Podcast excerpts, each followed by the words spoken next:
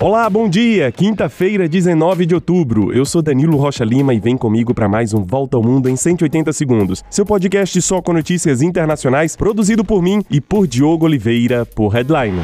Começamos com notícias que dão esperanças aos habitantes da faixa de Gaza em meio à catástrofe humanitária em curso no Oriente Médio. Olha, o Egito e os Estados Unidos chegaram a um acordo para que um comboio de pelo menos 20 caminhões com ajuda humanitária entre na faixa de Gaza pelo sul do território, na região da cidade de Rafah. O presidente Joe Biden, em viagem a Israel, obteve a autorização do governo israelense para que essa ajuda humanitária chegue aos civis a partir desta sexta-feira. Enquanto isso, os caminhões esperam do lado da fronteira egípcia, já que as estradas que serão utilizadas foram bombardeadas nos últimos dias e estão sendo consertadas.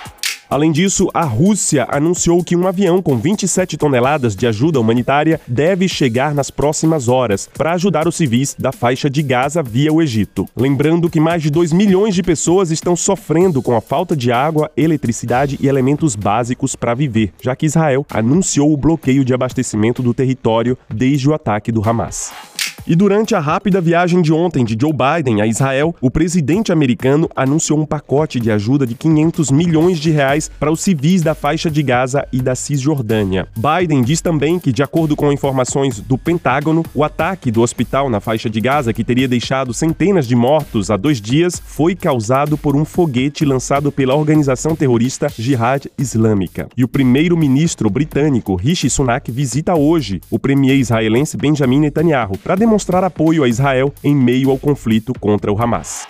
Enquanto isso, manifestações em vários países árabes, como na Jordânia, no Líbano, no Iraque e na Turquia, estão sendo organizadas contra o presidente da autoridade palestina, Mahmoud Abbas, no poder desde 2005. Ele é acusado de abandonar a causa palestina e de se aliar aos Estados Unidos desde o ataque do Hamas. Nesses protestos, cada vez mais manifestantes expressam apoio a essa organização terrorista. Já na Ásia, o xadrez da diplomacia internacional também é jogado intensamente. Olha, o presidente russo Vladimir Putin foi a Pequim nesta quarta e, com mais de 100 líderes de países em desenvolvimento, encontraram o líder chinês Xi Jinping. O governo chinês quer influenciar a ordem mundial e se apresentar como uma liderança alternativa à influência dos Estados Unidos no mundo. Ao mesmo tempo, Putin tenta passar a imagem de que está em contato com outros países, apesar da tentativa ocidental de isolá-lo por causa da guerra na Ucrânia. E vamos passar agora para a África. Na Libéria, o presidente George Weah, ex-estrela do futebol internacional e no poder no país desde 2018, vai ter que enfrentar um segundo turno na eleição presidencial. O primeiro turno foi realizado no último dia 10 de outubro, durante o qual Weah obteve 43,8% dos votos, contra 43,5% do seu adversário, Joseph Boakai. O segundo turno está previsto para o mês que vem. Essa é a primeira eleição na Libéria sem ajuda internacional internacional desde o fim da Guerra Civil no país em 2003 e que durou 14 anos.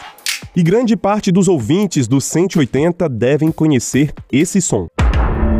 Pois bem, Netflix faz mais uma demonstração de sua força, apesar da concorrência das outras plataformas de streaming. No último trimestre, Netflix ganhou 8,7 milhões de assinantes, chegando a um total de 247 milhões de assinaturas, um aumento de 10,8% em um ano. E é isso, a gente fica por aqui. Compartilhem o nosso 180 com amigos e família e nas redes sociais. Para vocês, um excelente dia, um grande abraço e até mais.